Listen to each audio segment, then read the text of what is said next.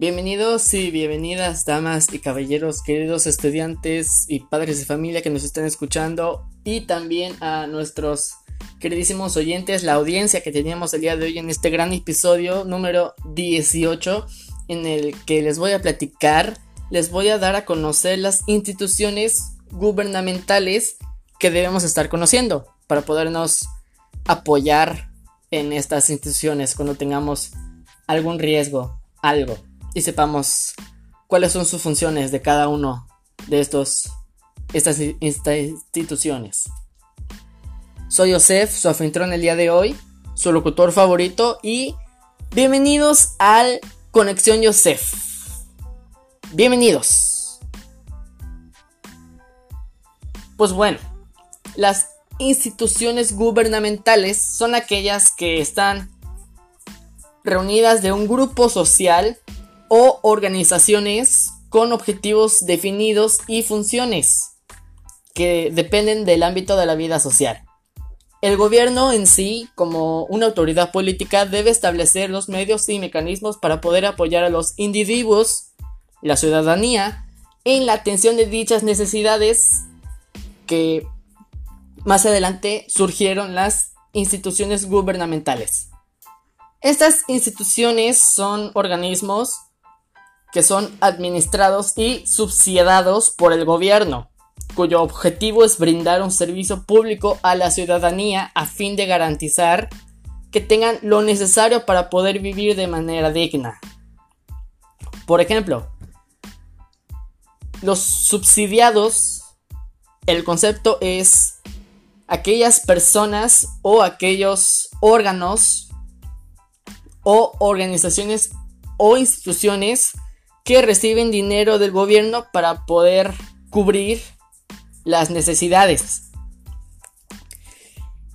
Adentro de estas instituciones nos podemos localizar en tres niveles. Nos podemos encontrar con el ámbito, los niveles de federal, el estatal y el municipal. Dentro de esas instituciones se abren dentro de los ámbitos que hoy vamos a conocer. En el ámbito político, en el ámbito económico, en el de salud, en el cultural y en el educativo.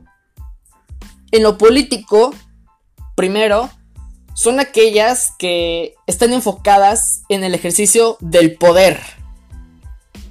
Una de ellas, como bien algunos ya lo conocen, este esta institución, este organismo también es el Instituto Nacional Electoral, el INE, donde es el organismo público autónomo encargado de organizar las elecciones federales, ya sea para escoger a un presidente, a un diputado y a un senador, en la cual emite la credencial para votar, ¿no?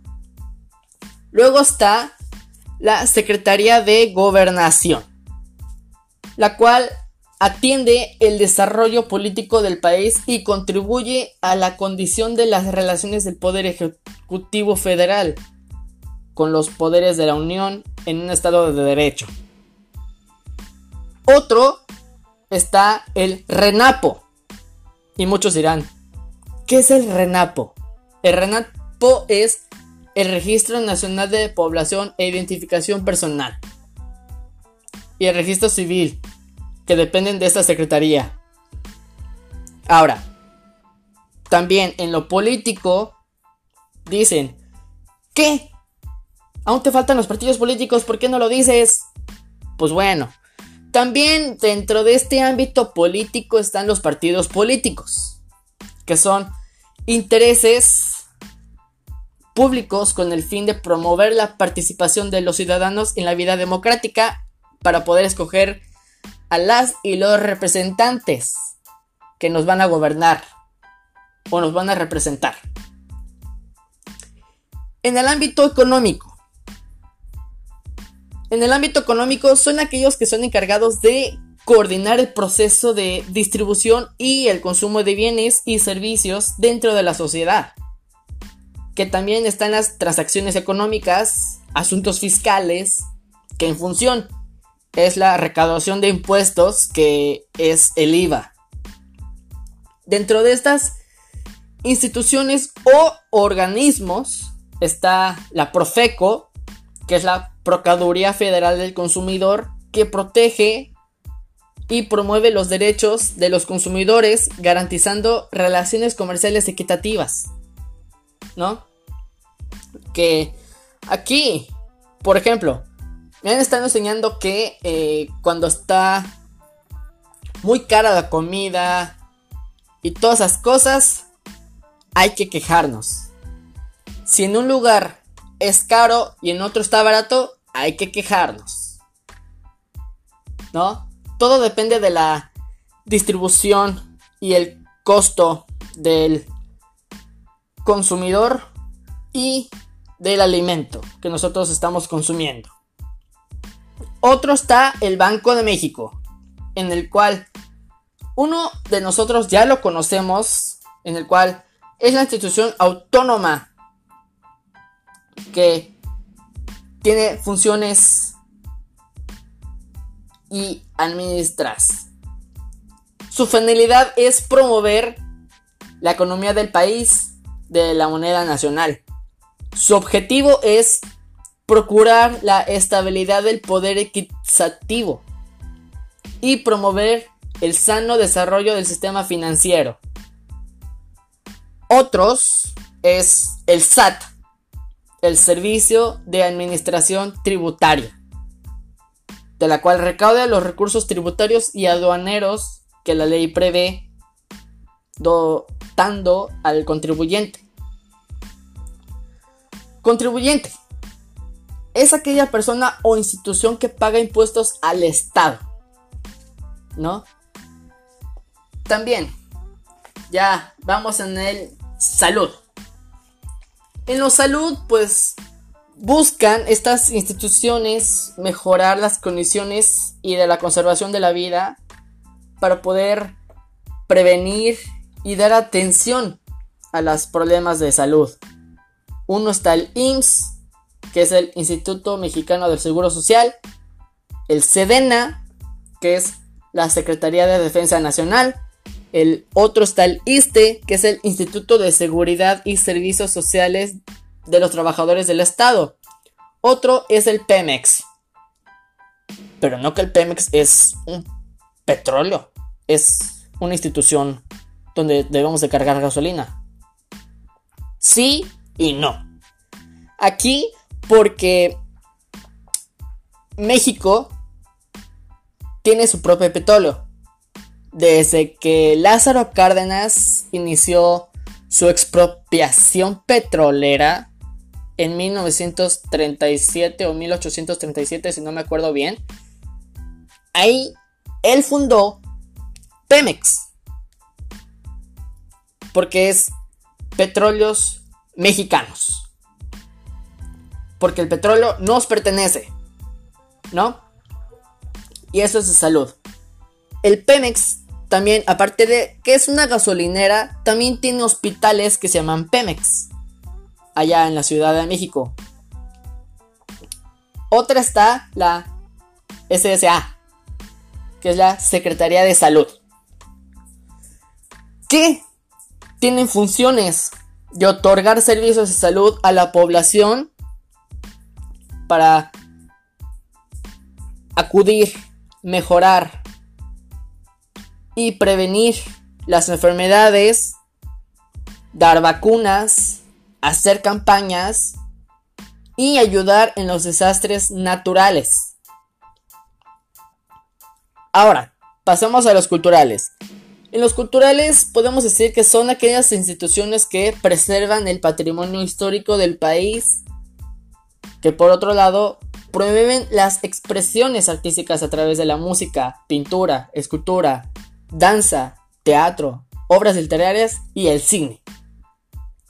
Dentro de estas instituciones está el INAH, es el Instituto Nacional de Antropología e Historia, el cual se fundó en 1939 a fin de garantizar la investigación, conservación protección y difusión del patrimonio prehistórico, arqueológico, antropológico, histórico y paleontológico de México. Que paleontológico es el estudio de los seres vivos que no existe. Otro es el INBA, el Instituto Nacional de Bellas Artes, el cual es el organismo cultural del gobierno mexicano que se hace responsable de estimular la producción artística, promover la difusión de las artes. Otra institución es la CONACULTA. CONACULTA es el Consejo Nacional para la Cultura y las Artes. Es una institución encargada de preservar la forma integral del patrimonio cultural de la nación en sus diversas manifestaciones artísticas y culturales, así como estimular los programas orientados a la creación, desarrollo y esparcimiento de las mismas. Educativas. Las educativas podemos decir que tienen un mayor impacto dentro de, dentro de una sociedad de la cual permite desarrollar el potencial, el desempeño del trabajo productivo de las y los estudiantes y las y los jóvenes, del cual tiene objetivo de estas instituciones es atender las necesidades educativas a los ciudadanos, acercándoles los servicios a nivel en el campo del conocimiento, la modalidad que requieren en el lugar donde se encuentren.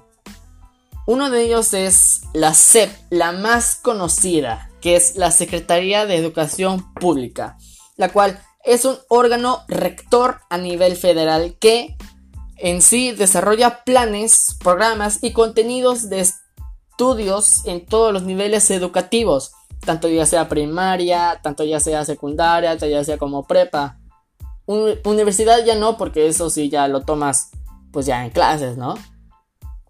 Eh, donde, si no me recuerdo bien, ustedes me dirán la verdad, que yo también pasé sobre esa etapa. En la etapa en donde en pandemia nos tenían encerrados en casa, teniendo la modalidad en casa donde la SEP hizo el programa de Aprende en Casa, donde eran programas educativos que tomabas apuntes porque te lo pedían en la escuela para obtener una calificación. Yo me acuerdo. Y lo más triste en sí les quiero contar que la verdad fue triste estar en mi cumpleaños, ¿no? amanecí, pues dije, ay, me voy a despertar, voy a prender la tele a ver qué hay. Y lo único que mi mamá me dice es, siéntate, desayuna y ponte a ver la tele. Y en ese punto estaba, tenía que estar atento a las clases de, de la SEP. No me podía perder ninguno porque luego me estaban preguntando en mis en mis medios. También supervisa y vigila la educación impartida por las instituciones. ¿No? La SEP siempre está regulando las calificaciones de las y los jóvenes y estudiantes que estudian. Que por ejemplo, ya que acabó un semestre, un bimestre, un trimestre las calificaciones, el promedio, se manda a la SEP. Ya en tu archivo, ya se adjuntó. En otra es que administra y otorga becas para poder estudiar. En la cual da las becas para los estudiantes. Y pues bueno, ya di, ya hablé sobre las cuatro o cinco ámbitos del cual debemos de estar conociendo. Si uno de ustedes quiere conocer más, métanse en la página, conozcan y también pueden hacer una investigación de campo, hacer encuestas, preguntarle a su familia. Ahora ya que ya saben un poquito de esto, investiguen, analicen. Y más bien, me faltó algo por acabar. En el artículo 3 de la Constitución mexicana podemos decir que es el artículo de la educación. Todo, toda persona tiene derecho a la educación. Eres niño, joven, adulto. Todos deben tener un, una educación basándose en estar en el kinder, primaria, secundaria, preparatoria, universidad. Y ya después de ahí, ya que terminaste tu licenciatura, ahora sí ya eres profesional. Ya puedes hacer lo que quieras. Pero eso sí, si tienen más comentarios, háganmelo saber en mis redes sociales. En Instagram es oficial Yosef. Y ahí les estaré respondiendo todas sus preguntas para que puedan responder.